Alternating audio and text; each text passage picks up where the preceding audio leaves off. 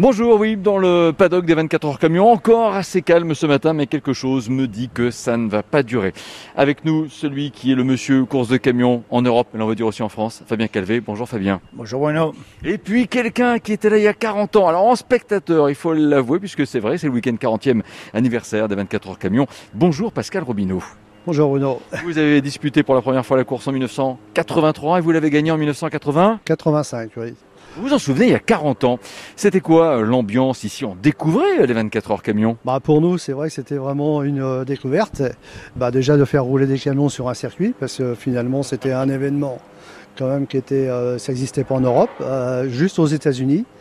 C'est vrai que ça a été un grand moment pour nous et c'est là où ça nous a donné aussi l'envie de participer quelques années plus tard. C'est toujours l'occasion de saluer André Robineau qui a beaucoup fait aussi pour le décollage quelque part de cette, de cette épreuve. 2021 maintenant, Fabien Calvé, pourquoi faut-il ce week-end venir aux 24 heures camions Alors, multiples raisons évidemment. La première, le spectacle sur la piste, parce qu'il va vraiment y avoir du spectacle. Ce sera la finale du championnat de France.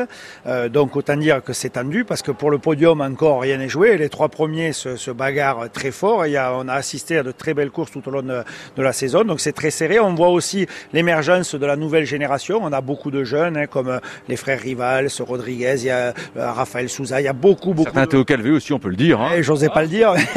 il faut, il faut. On a en tout cas cette, cette nouvelle génération de pilotes, des féminines aussi, hein, puisqu'on a eu euh, trois à quatre féminines tout au long de la saison, avec la plus jeune Alia Kolok qui a juste 17 ans, donc il faut quand même saluer qu'à 17 ans au volant d'un monstre de 1200 chevaux, c'est une raison de venir.